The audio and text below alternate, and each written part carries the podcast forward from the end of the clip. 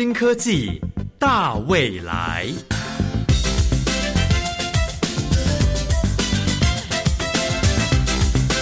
科技的进步让你看得见未来，深入浅出的介绍让你听得懂科技。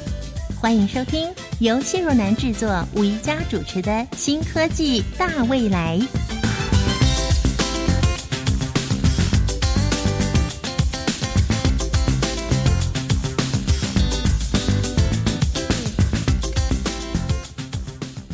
朋友，欢迎收听《新科技大未来》节目。谈到能源呢，我相信大家知道，这一直都是我们全球所关注的议题。在过去，我们会关心能源枯竭，而现在呢，我们则是注重洁净的能源。那在世界各地呢，都积极的在发展再生能源。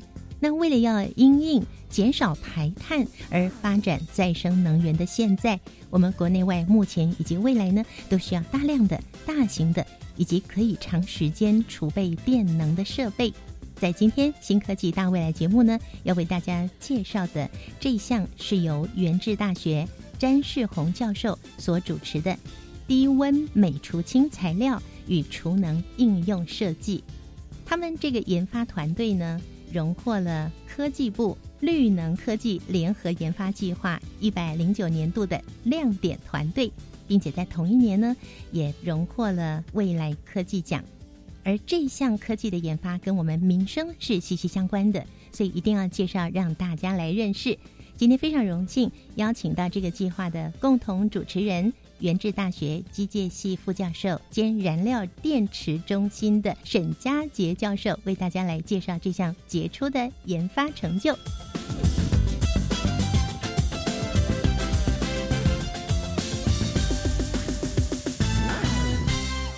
沈教授您好。主持人好，空中的朋友们大家好，谢谢我们计划的主持人前元智大学的詹世宏教授推荐我来这边受访。元智大学早在两千年的时候就由机械系主导来设立了所谓燃料电池中心。那我们今天也把燃料电池中心的副主任沈佳杰教授邀请到节目中来，那也要让我们认识一下你们这个燃料电池中心。我好奇的是。电池就电池了，为什么前面加个“燃料”两个字呢？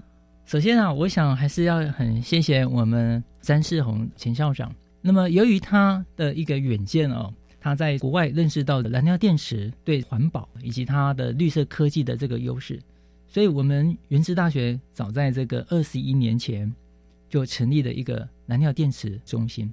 这样一个中心呢，需要一些政府的辅导跟补助。很幸运的。早期呢是透过我们经济部能源局的一个支持哦，所以我们现在中心的这个规模大概是有占地三百平左右。这个燃料电池啊，它的发电它需要结合一些不同的领域。以我们学校来讲，我们的这个参与的老师有机械系跟化材系，那大概有十来位的一个老师。那么这个燃料电池呢，它的这个刚刚主任特别说到，呃，它的这个发电。是怎么进行的哦？这或许是一个中文翻译来讲的一个呃小小的可能是盲点吧。燃料电池的英文是 fuel cell，那一般我们讲的电池呢叫做 battery，完全不一样。所以其实就这个英文的字义上来看，它其实是指不同的东西。嗯，哦，那么刚刚所讲的那个储能里面有个电化学的方式，其实锂电池就是属于那种 battery 的形式。中文的燃料电池呢？以英文角度来解释的话呢，其实就是供给一些燃料。这个燃料呢，透过一个发电的电化学的行为呢，它可以把它燃料呢变成是一种电能。那有哪些燃料是可以用来发电呢？哦，第一个呢，就是需要它空气当中的这个氧气。第二个呢，除了氧气之外的参与，它还需要这个很主要的这个燃料，叫做这个氢。那这个氢气虽然在自然界，哦，它在自然界呢是呃，就是没有很少是以纯元素呃纯氢分子的形式哈存在，因为大部分这个氢呢，要么就是形成水，或者是说一些天然气的所谓的甲烷哦，所以这个燃料除了这个氧气的参与，那么只要有含氢的这个燃料。它其实都可以透过这么一种这个电池呢，来来产生发电的。所以它跟我们想象中那个所谓的电池是不一样的。对，它是要供给燃料的。是的，我们今天要介绍给大家的是低温美除氢材料跟储能应用。我们就美除氢这三个字，美是金字旁的镁，储是储备能源的储，储蓄的储，氢是氢气的氢，氢气球的那个氢。你们的这个研发美除氢这三个字，您能不能帮我们稍微做解释一下呢？镁除氢主要就是说，由于这个氢气它不好储存，那如果可以透过一种材料来储存它的话，又低成本，那压力又低，那么单位体积的储存量又又高的话，以镁来讲，应该是一个很不错的一个候选对象。是，所以你们找到了镁来储备氢这样的能量。呃，这个计划是一个低温镁除氢材料与储能应用。除新的技术的这个关键开发之外，储能方面，它其实也需要中心几位其他老师共同来研究。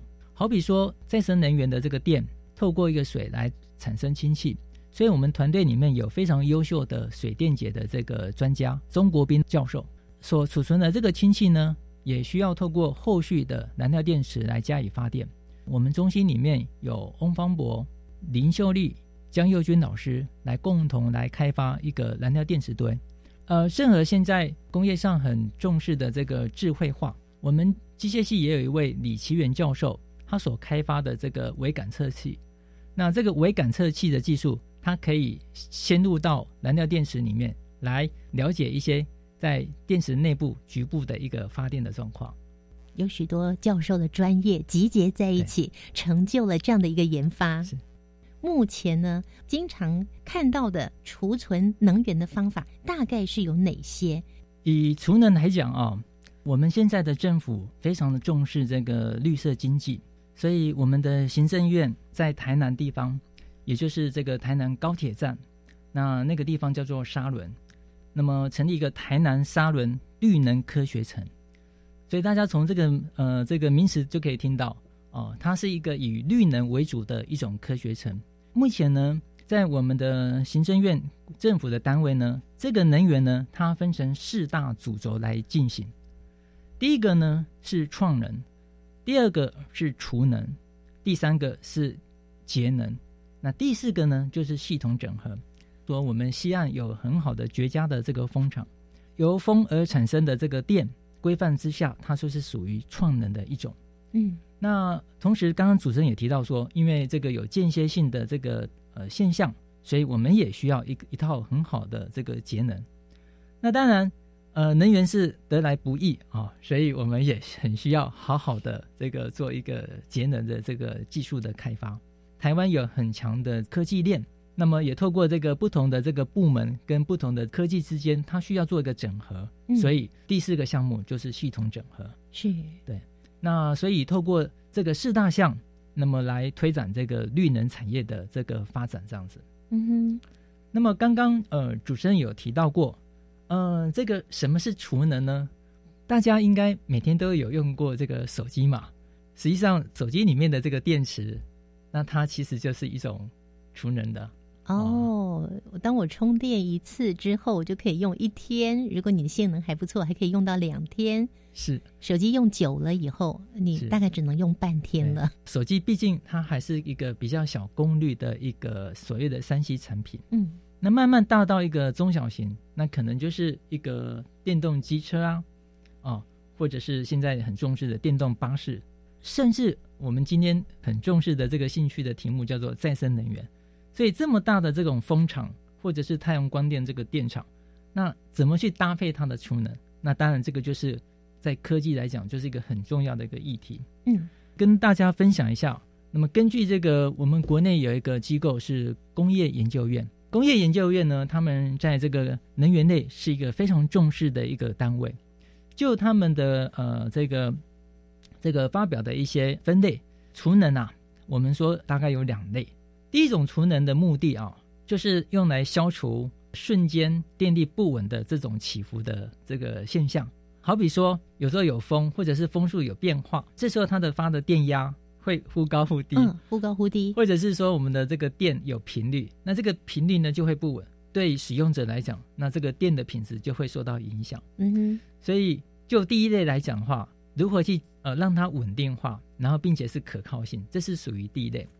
那因此，在以美国能源部的建议来讲，如果要使用这个再生能源，那为了让它稳定，所以储能它通常是呃再生能源的装置容量的八至十五百分比左右。嗯哼，哦，就是储存下来的这些电能，必须要达到再生能源的百分之八到十五，是是这个意思吗？对，是，嗯也就是说，再生能源是一个发电，可是它必须还要额外搭配一个储能的一个设置，嗯，而它的设置的装置的容量的规模是再生能源的百分之八至十五嗯哼，这样子，不然的话，它就会有这种不稳，对对对，一下子有电，一下子没电，对不对？对。民生来讲，也许还可以忍耐，但对于这个很重要的晶圆厂啦，很多工厂来说，哇，那个损失是上亿的哦。是是。嗯。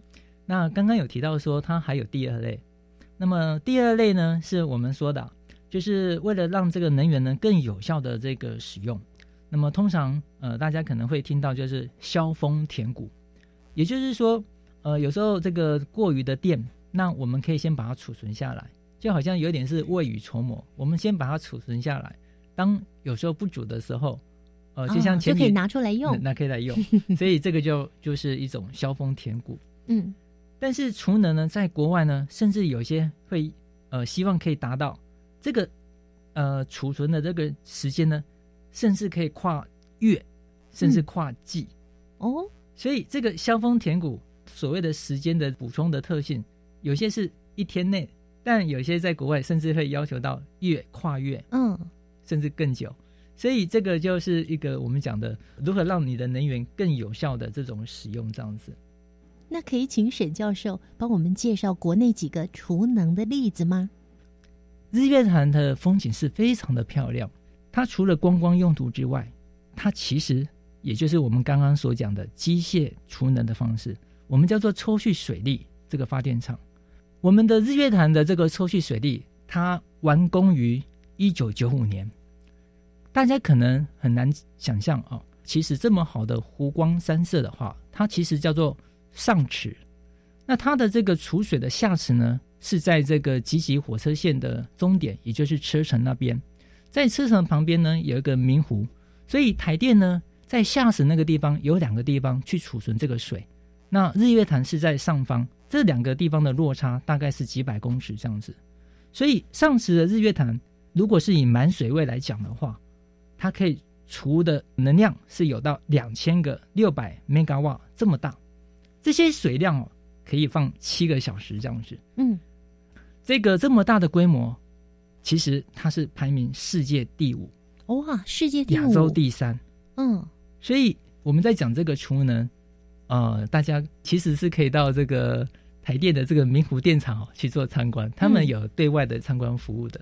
明湖明白的明，对。湖水的湖，明湖电厂就在日月潭旁边吗？下池，哦，在日月潭的下池，记下来作为参考。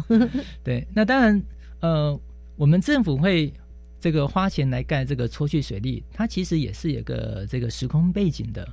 大家都知道，这个过去我们十大建设是要发展这个，有一个就是要发展这个盖电厂。那核能大概是在这个三四十年前，呃，那个时代盖的。那么核能跟火力发电厂，它都是有一个机载的特性，也就是它是连续二十四小时可以运转。那当时，呃，晚上的电，离峰的电比较少在用，所以台电呢，为了解决这个问题，他就在日月潭那边去盖了这个抽蓄水力发电厂。嗯嗯嗯，那时候工业没有像现在发展的这么的神速对，啊，所以晚上呢，大家都是休息的状态，工厂也没有在运作，所以用电量也没那么大。现在不一样喽，对，嗯所以这个抽蓄水水力发电厂，呃，这个根据我们台电呃所得到的这个资料显示啊、他们通常就会是在，尤其是夏天，在这个中午的这个时间，因为中午夏天热嘛，大家用电凶，所以他就把那个水打开了。嗯，其实我们很多的电是这样子来的。夏天到了，邀请听众朋友，不管怎么样，请节约用电，节约用电，爱地球。对，那接下来呢，也请沈教授帮我们举几个国外的例子喽。以澳洲来讲，澳洲呢，在二零一七年呢，这个美国特斯拉这个公司哦，大家都知道他们有做这个锂电池的电动车。嗯，那么这个锂电池，他们在澳洲呢盖了一个这个储能的这个电厂，那么就用这个锂电池来储存。它可以储存一百呃二十几个 mega 瓦小时这么一个量，那么这种储存呃这个电能的这个方式呢，在曾经有一年呢，他们这个呃煤电厂突然发生这个意外的跳电，这个时候呢，这个储能呢，这个锂电厂就派上用场，它仅仅在这个一百四十毫秒的这个短短的时间，瞬间把这个储能的电释放到电网上，嗯，所以。这个储能，从这个国外这个历史，大家就可以知道，储能真的是很重要。你就一点四秒而已吗？零点一四秒哦，零点一四秒是零点一四秒，好快哦，完全没有感觉。对，那以日本头绪把这个公司来讲，他们也是非常重视这个刚刚所讲的这个化学法的这个氢能。头绪把公司呢，在日本长崎啊，盖了一个叫做氢能酒店，就是这个酒店呢，它的这个电。是用这种氢气来产生、来发电的。那这个氢能酒店呢，很特别哦，它是把酒店上面有太阳能电板来提供它一些日常所需的电力。如果有些多余的，它把它储存下来。那么所储存的方式，就是透过刚刚所讲的，把这个电用在这个水上面，那么去电解产生这个氢气。所以这个氢能酒店呢，把多余的这个电呢，用氢的形式储存下来。结果把这个多余的氢气呢，从夏天储存到冬天，哇，这么久！这样子的一个氢能酒店呢，它可以达到自主的一种能源的运作。好，那在一段音乐过后呢，我们请沈教授来为大家介绍您的这项低温美除氢材料与储能应用设计是怎么研发出来的呢？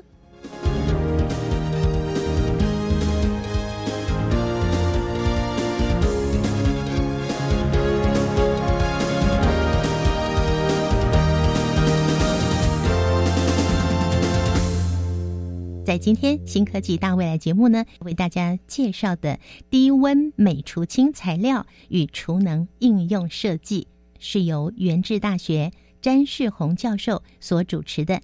这样的一项计划，源自于哪一年开始呢？这个部分大概进行的一段时间这样子啊。嗯，也因为在过去的过程当中哦，遇到一些困难，也因为这个小困境呢，刺激而产生一些。呃，一些小小的一些创新。然后，刚刚跟大家有说到说，这个镁啊，虽然有这个好处，不过其实这个材料在除氢的这个技术，在国际上其实已经有很多年的研发的这个过程。法国有一个 MakeFi 公司，他就把镁的除氢粉末做成一个很大的一个货柜储存槽，那么它就可以把一些再生能源多的这个电。透过水电解储存在这个所谓的镁的储氢柜里面，其实在国外有这么一个商业的产品，像货柜这么大，对。但是这个商品的这个推广似乎没有那么的方便，其中一个原因就是在于它操作温度哈是比较高。以这个法国这个公司来讲，它大概要三百多度，哦，三百五十度左右的一个操作温度，镁所储存的这个氢气它才能释放出来这样子。你说要到达三百五十度，储存在酶里面的氢气才可以释放出来被利用。是是是，呃，也就是说这个温度啊，如果可以再比较低一点的话，应该是可以有利于它推广这样子。嗯哼，呃，后来我们大概归纳出两点哦，第一个就是透过一个叫做化学的触媒的方式，第二个呢就是用这个棒谱的方式呢，利用这种双重。概念，希望可以对它的这个操作温度呢有所降温，这样子。嗯，教授，您刚刚讲的触媒指的是什么呢？那这个触媒，呃，好像有点触人家眉头啊。呃，可是这个可能是在这个过去这个翻译的问题吧。啊，那因为大家也习惯用这种触媒，接触的触，然后做媒 媒婆的媒，是啊，嗯，所以刚刚主任讲到一个媒婆嘛，其实这个也是我们想要用的例子啊。媒婆她的角色其实就是帮助男生女生在不认识的情况之下相遇啊、相遇认识好到结婚，他就有红包可以领了。所以“相遇”这两个字其实讲的很好。如果没有相遇，就没有后面嘛。嗯所以亲戚跟美的反应来讲，它其实也是类似有这个概念。如果没有一个好的这个接触，那它也无法进行后面的储存。嗯哦所以需要有一个好的这个触媒哦，来帮助它这个反应这样子。哦，那这个是一个我们说的一个叫做化学这个触媒的方式，这样。因为在一个化学反应，化学反应呢，如何让它的反应速率可以变得比较快？嗯在反应的过程当中，它其实是会遇到一些障碍。这很像我们在爬这个山，我们在爬这个山呢，要到终点，其实这个爬山的过程其实要很努力，然后有有体力，但过了这个山顶之后，其实就轻松了。所以在化学反应来讲，其实也是类似这样的。所以如果可以让它的反应的所谓的障碍的高度，可以让它降低的话，那就可以帮助它提高它反应的速率。所以触媒的这个角色在反应其实就是这样子。嗯哼。所以您说触媒它的最主要的功用是在于让它的温度可以不要这么高。对，因所以为那你们用什么来当触媒呢？啊是科学家用很多种方式哦。我自己在过去一段时间呢，尝试几种金属的一种钛哦，就是这个金字旁的这个金，然后旁边是太阳的太。这个钛呢，它在触媒的这个表现呢，有一个不错的一种性能，这样子，嗯它可以帮助这个镁，呃，不仅在吸氢，那在脱氢的时候呢，它也有帮助，它可以辅助它脱氢这样子。嗯哼。您刚刚讲吸氢嗯跟脱氢 是什么意思？吸氢是不是跟氢结合在一起？呃然后脱氢就是脱离氢的意思。哎是是是的，是的，嗯所以第一个就是化学的这种触媒的方式，第二个呢，就是我们刚刚所讲的那个，棒就是棒谱。生活当中很多这种棒谱哦，好比说我们这个要把水打到我们的楼顶上，那这样我们在用水这个大楼的用水会比较方便哦。或者是这个注射针筒也是有这个抽的这种呃概念，所以这种棒谱在生活当中常常看到。这个燃料电池它跟它的这个运作是这样子啊、刚刚有提到说，它是把这个氢气跟氧气在一个会发电的一个电池上面去进行反应，那么它就会产生发的电。在燃料电池实际上在运作的时候呢，这个出口端一般来讲会有些多余的这个氢气是没有参与发电的，所以为了这个节约，好，所以通常在出口端的这个氢气呢，它是需要加以回收，重新使用。别浪费了。对对，嗯对，所以呢，工程上的做法，它就是需要有一个类似回收的泵浦，把这个没有反应掉的氢气加以回收下来。嗯哼，所以这个棒谱是为了要来回收是的，没有利用到的氢气。是的。所以在传统的做法上，这个是燃料电池它需要的一种的小单元。那你们的这项研发有什么不一样的地方呢？我们的突破点就是回收的这个棒谱，如果可以结合我们这个除氢的方式的话，这个棒谱它也可以帮忙把氢气从镁抽出来。所以这样子呢，就结合刚刚所讲的这个触媒跟这个棒谱的双重的效果。嗯那也因为这样子呢，呃，目前呢在实验室呢，稍稍可以让这个镁的脱氢温度呢可以下降，大概这是一个我们的一个这个缘起。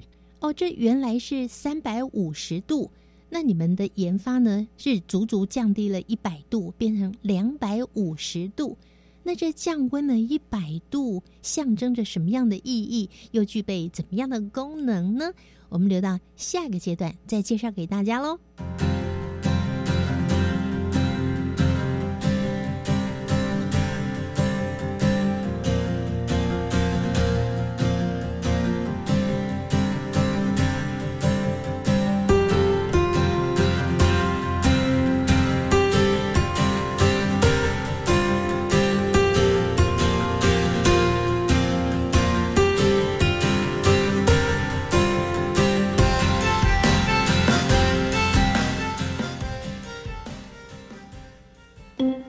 你热爱广播，是你喜欢展现声音，没有错。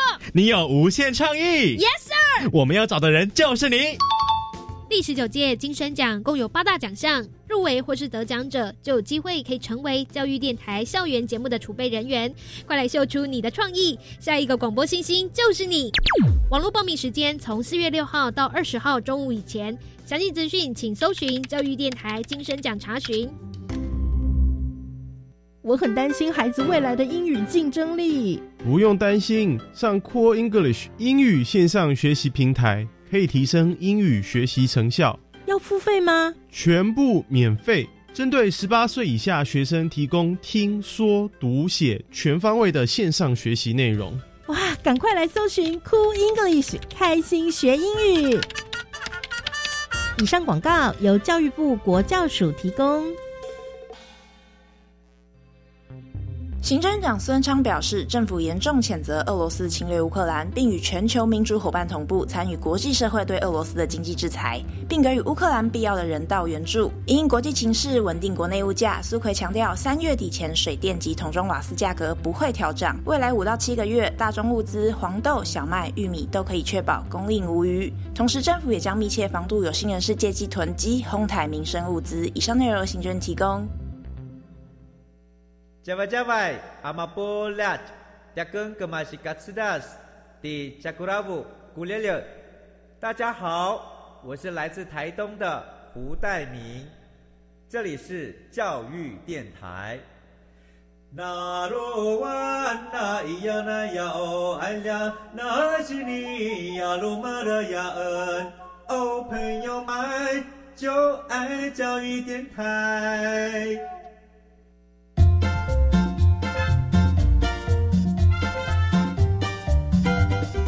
新科技大未来，每个星期三上午十一点零五分，与你在教育电台的频道上认识新科技，迎接大未来。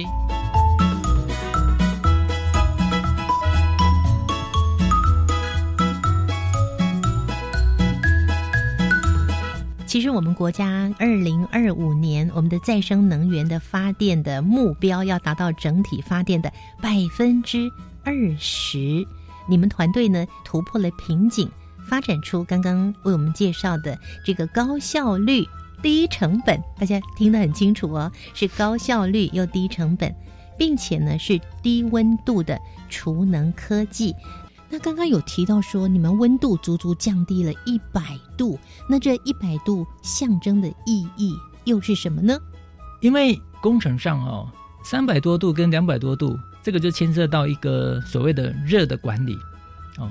如果温度比较低，就工程的管理上一定是比较方便哦，所以如果要让一个技术可以比较普及，最好是在它的一些管理方面可以越简单是越好的。嗯嗯嗯，是，所以你们达到了这个目标了。在实验室有这么一个小小的突破。其实我们国家二零二五年我们的再生能源的发电的目标要达到整体发电的百分之二十。你们团队呢，也突破了瓶颈，发展出这个高效率、低成本，大家听得很清楚哦，是高效率又低成本，并且呢是低温度的储能科技。那也为我们听众朋友介绍一下低温美除氢材料与储能应用有什么样的特色在里面呢？我们现在再生能源在台湾的发电已经慢慢增加到五到六帕左右。预计在四年后，我们所定的目标其实是要增加到百分之二十啊，所以在再生能源这一块，其实是要非常积极努力。那如果我们有依照这个美国能源部刚刚所讲的百分之八至十五的这个所谓的这个储能的概念的话，那么二零二五年所谓的百分之二十，它在整个台湾所占的发电量，差不多是二十八个 g 瓦瓦左右。那如果是以八至十五 percent 的这个储能的规模来看，换句话说，台湾将来会有四点二 Giga 瓦的一个储能的这个市场规模，这或许啊呃也是一个台湾的经济转型的一个机会哦，因为这个四点二 Giga 瓦表示说，我们刚刚所讲的这四大类的储能的方式，哎，这就是一个新的很重要的一个市场。嗯哼。那我们这个计划所做的这个研发项目啊，就这个储存氢气来讲的话，这是在这个储能来讲，它就会有一个运用的一个空间。氢气在自然界是很少单独存在。那么氢气呢，它本身有一个这个算是它的特性。我们常常说，有些人很喜欢跟人家在一起，那有些就是比较喜欢孤立这样子啊。那个亲和度高 跟高傲型的两种啊。那么这个氢气啊，它有一点点就是合群性不太好，孤芳自赏型的，所以它亲戚跟亲戚之间很难在一起。所以如果我们要增加它的储存的密度，那么大家当然想到就是加它的压力，把它挤在一起。要多挤呢？要用七百个大气压去挤它。我们听不懂什么叫 七百个大气压，哎，可以举实际例子吗？呃，通常来讲，一个大气压大概就是说，有有七百个公斤的一个重量压在一个一乘一所谓一平方公分的这个面积。你刚刚说是七百公斤的一个重量，公斤压在一个类似我们这个指甲。我们指甲大概是一乘一公分左右，嗯，所以您可以想象所谓的七百个扁了扁了，我的手毁了。呃，那当然工程上有一些特殊的材料，它的耐压性是很好。嗯，那我为什么举这个七百的大气压的这个例子呢？日本他们非常重视这个氢能，所以所开发的一个氢燃料的电池车，它上面所搭载的这个储氢罐，它就是用想办法用高压的方式。来达到一个所需要的储存量，所以它这个压缩的哈挤的这个压力挤到七百个大气压，这样子的这种汽车，它可以达到一个非常接近现在商业化，好比说一部车需要五百公里的这个续航度，然后加氢的时间是控制在五分钟附近，所以高压的压缩的方式，那么这是一种氢气储存的方法。嗯，如果大家不想。用挤的，那还有一种方式啊，就是换一个方式降低温度。嗯，哦，就像这个各位都知道，这个下雨嘛，雨水就累积了。可是天气晴朗，它水就会慢慢蒸发，那就变成水蒸气啊。所以如果我们把氢气啊，让它降低温度的话，那它就会慢慢类似这样，水蒸气就会凝结成水，就变成液体。所以，如果我们把氢气，因为它在常温是一种气体的状态，要把它降到多少温度呢？它会变成像水一样的液体状。液体，嗯，呃，猜猜看，是负的吗？而且是很负、很负的温度哦。负两百度够吗？啊，还不够，还不够。哇，天哪！要负两百五十二度。那其实我也蛮接近的耶，负两百五十二度。所以我们主持人就是非常的呃有事先的这个 呃这个收集一些资料啊，没有没有我用猜的，在负的两百五十二度的情况之下，氢气它可以变成是一种类似水这种意象。那么为什么要强调是液体呢？因为在液体的时候，它的储存的密度会很高，可是面积会不会很大？不会，不会啊，嗯，但是。它要有个很低很低的这个温度，所以这个就是需要一些技术，对，成本也是，然后能源消耗也是。嗯，跟大家稍微讲一下，如果像刚刚讲的七百大气压，它具体来讲，在一个一立方公尺的这个空间下，它可以储存四十二公斤的氢气。那如果我们把它降温到负两百五十二度的这种低温，同样的也是在一个立方公尺啊。一立方公尺是边长是一公尺的这个空间，在这么低温，它可以储存到七十公斤的氢气。可是七十公斤的氢气可以用在什么地方供电？比方说，我今天吹一台那个一吨的冷气，我可以吹几个小时，这可以换算的出来吗？呃，是的，每公斤的这个氢气，它可以产生多少的好处？哈，大概用一个燃料电池汽车来做一个比喻。一部汽车如果是用燃料电池，它可以行走五百公里的话，以刚刚的这个 Toyota 这个汽车为例，它上面需要大概是五公斤的氢气，它就可以让一部车可以走五百公里。哇，已经从台湾南走到台湾北了。嗯，所以它的氢气的这个能量密度其实是很高的。但是它的这个储存是面临到一些这个困难的。嗯嗯，所以我们刚刚提到说，这个有高压的压缩方式，那又有这种所谓的降变成了温液体，啊。我们这个计划的这个主轴是用一种镁这种材料，那大家可以猜猜看，它可以在多少空间下可以储存多少的氢气？一点概念也没有，怎么办？提示一下吧。由于这个氢气刚刚有说它是有那种排斥性，如果它可以储存在一个镁的材料里面，在一个每立方公尺的这个空间，它可以塞一百零六公斤的氢气。换句话说，是刚刚所讲这个七百大气压的这个储存量的二点五倍。嗯嗯嗯，这项的这个储能的这个技术，对于储能有哪些应用的这个可能性？哦，我想台湾我们的这个土地面积有限，那如果我们要好好的做这个再生能源的这个储能的话，其实在一个定制型的这个储能，我们是需要考虑到它的一个所谓的体积的储能的一个密度。所以，如果用一种这种镁的除氢材料，那么它可以在常压就可以达到这么高的这个单位体积的一个储氢的密度的话，我想这个就是这项材料所带来的一些特色跟一些潜力，这样子。不用再特殊加压了，那它所使用的范围也会比较小，不需要那么大。因为单位体积来讲，就是它不用占太大的空间，这样子。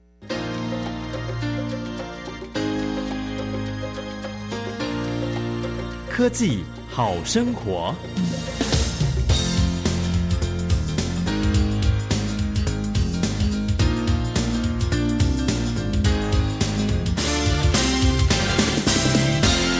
这个氢能跟燃料电池这个技术呢，在其他领域的方面的应用呢，第一个呢，是我跟大家举一个是跟半导体有关系的哦，这个应用是叫习电浆哦，那个焊锡的锡哦。嗯那这个洗衣电浆跟半导体有什么关系？我们都知道，这个半导体是我们国家的护国神山。这个半导体要做得好，那它要把这个线路做得越来越细。那过去呢，它是透过一些曝光显影来达到这个所谓的电路，可以把它做得很小。所以用的这个光源呢，过去呢是用到这个紫外光，大概是一百多纳米左右。可是现在我们的半导体很进步，用的是极紫外光。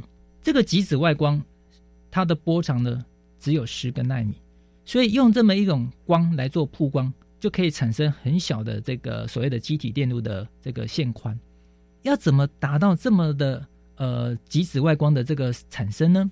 国外的大厂它就用的一个方式，把镭射光打在一个席上面，所以这个时候呢，由于这个席在激发的时候，就会产生这个紫外光，而且这个波长就可以达到刚刚所讲的十个纳米的波长。但是所产生的这个呃过程当中，会影响到它里面的一些呃这个小设备，所以目前呢，就是会添加一些氢气。那在添加这个氢气的作用之下，它可以让整个紫外光的这个产生的这个强度可以很好。所以氢气除了在能源方面的应用之外，它其实在其他的领域，那么在尤其是半导体制成，它其实也是需要。那为什么这个是很很重要呢？大家可能在三月份有看到一个《天下》杂志所做的一个报道，或者是新闻媒体，以某个台积电公司他们在台南就做了一个呃这个水电解的这个产生氢气的一个工厂。以美国 Apple 公司为例，所有的上中下游的这个供应链，它的这个产品它必须零碳，也就是说，不管任何的这个产业链，它都是需要想办法在在它的制程降低它的这个碳的排放。所以半导体公司它就必须要去呃使用再生能源。所以这个氢气如果可以用从这个再生能源的来产生这个氢气，我们称作叫绿色的氢气。那这时候他们的制程呢就获得一个肯定，那有利于他们将来未来的产业的竞争性这样子。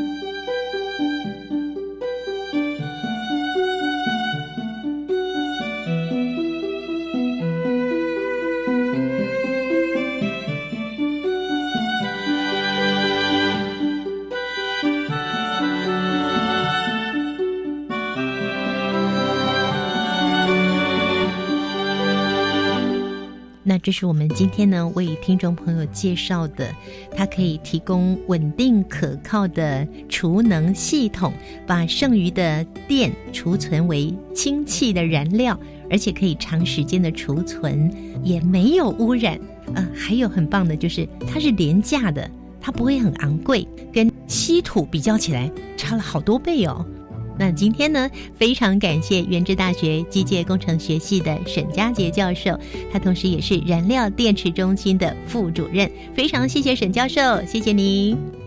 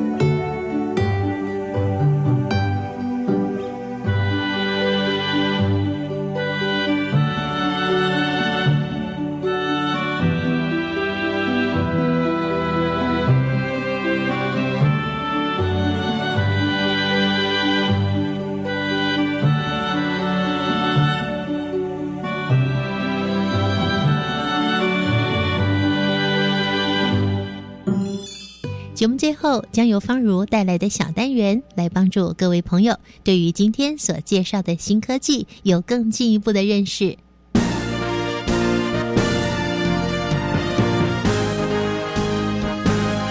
观点大突破，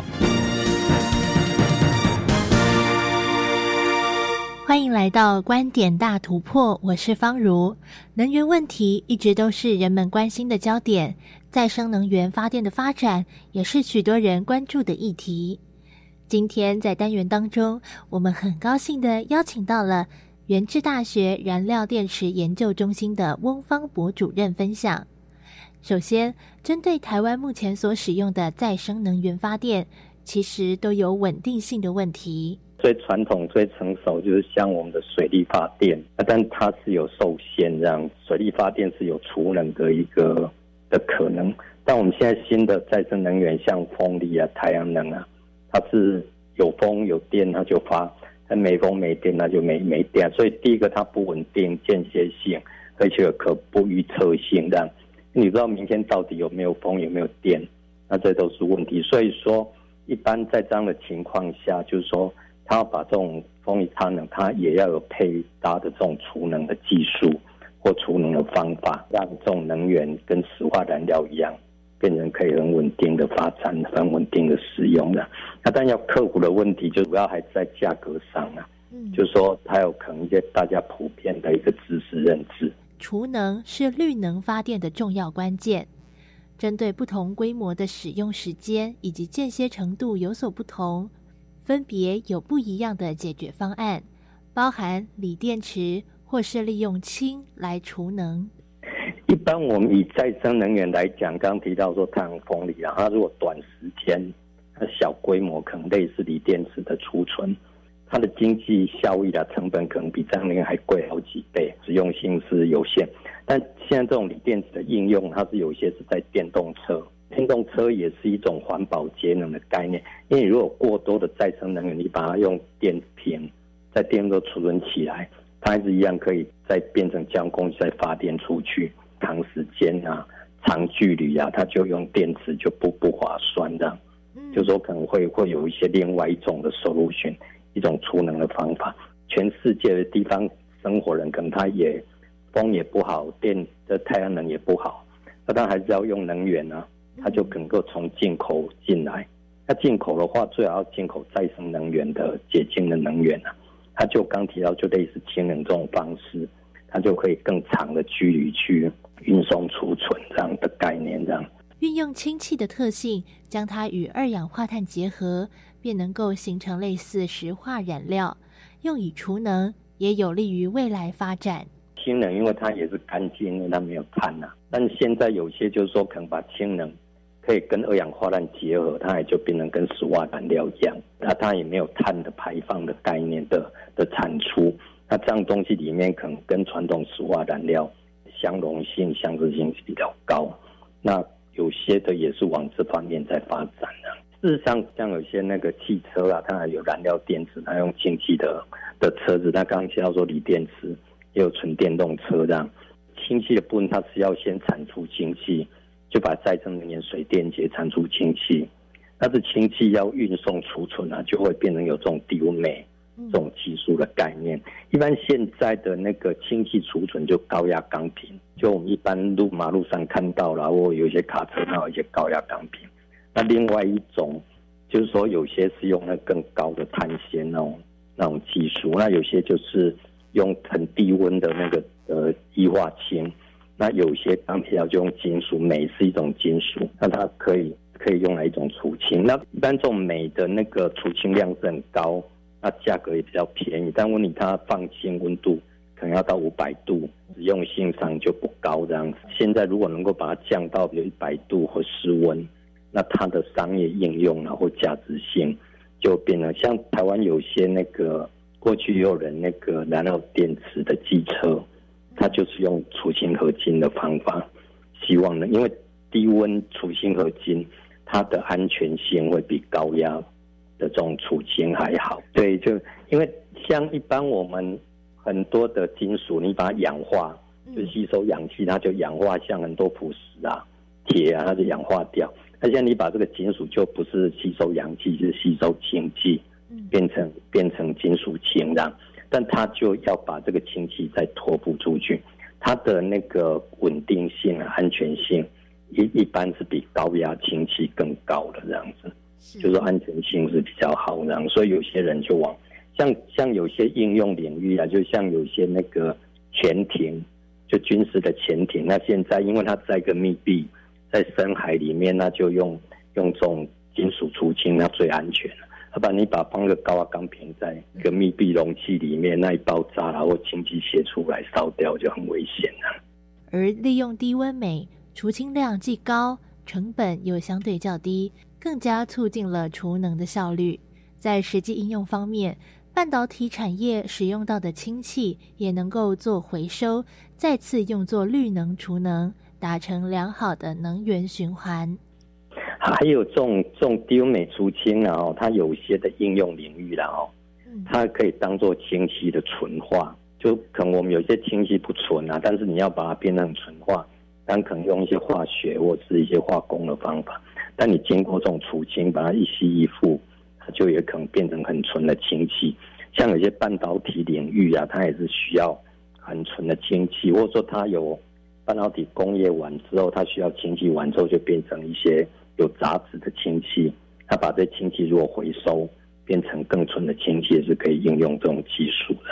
现在就是像很多台湾的半导体产业，它也面临到国际上希望你要很低碳的那个生产这些的材料，在未来可能在十年内你就碳排要减到很低，那就会往这种再生能源啊，往这种氢能的方式的来使用这些能源的方式的未来。是一个很重要台湾产业的未来发展，可能在能源上另外一个瓶颈。这样，技术成熟，则绿能能够被广加运用，人类才有办法减少消耗地球资源，与大自然共存。像那个欧洲套的 G7，就是以开发国家里面呢，他们就听说未来二零三零年希望碳排放是在二零一零年的减半，那二零五零年他们就是要到碳中和。以后希望能够完全没有二氧化碳的排放的一个未来，这样。那这样的情况下，只能够用更多的再生能源。那更多再生能源就是要配合这些储能的方法。那这储能的方式可能不是只有应用在再生能源的储存，可能应用在一些那个汽车，像电动车，它也会用再生能源来，那把它储存变成车辆使用。或我们工业用很多的能源，它还是很多的碳排。它有可能会变成那个有有一些干净取代传统石化燃料能源的一个使用，这样。那但就这种再生能源这种储能的方式啊，刚刚开始也提到说，这种风力、太阳能，它跟传统能源它就没有储存的这样的一种机制方法。那它如果要到量很大，一定要有很好的储能的方法来配合这样子。但如果这储能方法它如果技术成熟，那再生能源的比例就会越来越高，那就未来里面就能够往那种就低碳呐，就是没有石化燃料，因为石化燃料市场是一个不永续的能源。嗯，就是说我如果要人类要永续发展的话，就一定要解决这个问题，就不能再依赖这种石化，然后不只是二氧化碳啊。气候变迁这个问题，所以就是说，可能未来能源要永续，人类永续发展里面一定要找出新的方法，那就是可能要有依赖这些再生能源啊，依赖这些储能新的储能技术的一个突破这样子。以上就是今天的观点大突破，我是方如，我们下回空中再见。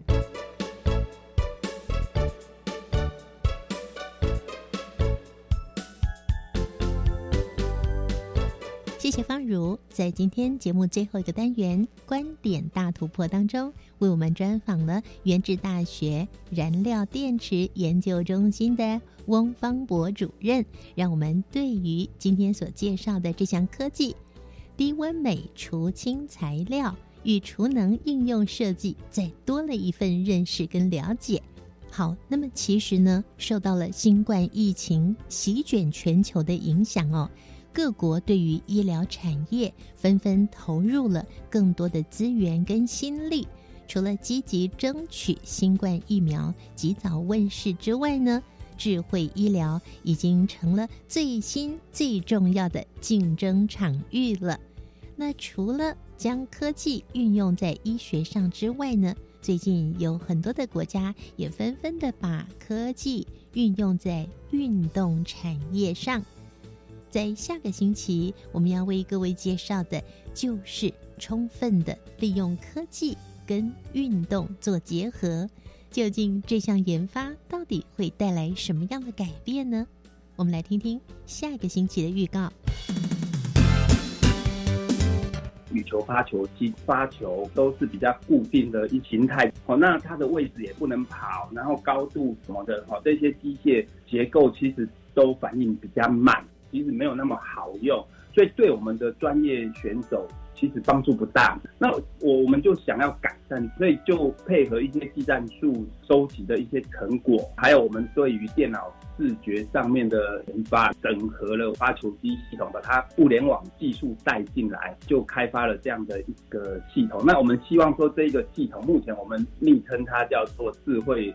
球员，也就是说，这些发球机系统，它自己有一个视觉功能，可以侦测对方跟他对打的人的动作，跟这个球过去的时间种种的资讯。那我们的这个发球机有一些智慧决策，所以它就会在合适的时间，然后针对你的需求把它打回来。然后我们可以针对球员的一些特性，比如说该加强他跑动，或者是说。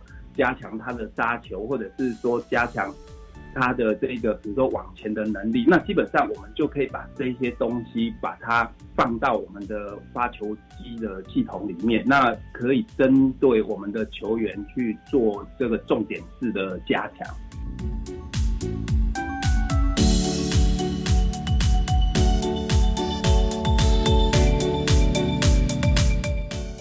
这个星期，新科技大未来节目将为各位介绍的是荣获了二零二零年科技部未来科技奖的这项即时羽球训练辅助装置与动作分析系统。我们将邀请国立交通大学资讯工程学系易志伟易教授来为大家介绍这一项研发。我们期待下个星期三上午的十一点零五分。教育广播电台新科技大未来节目，再会了，拜拜。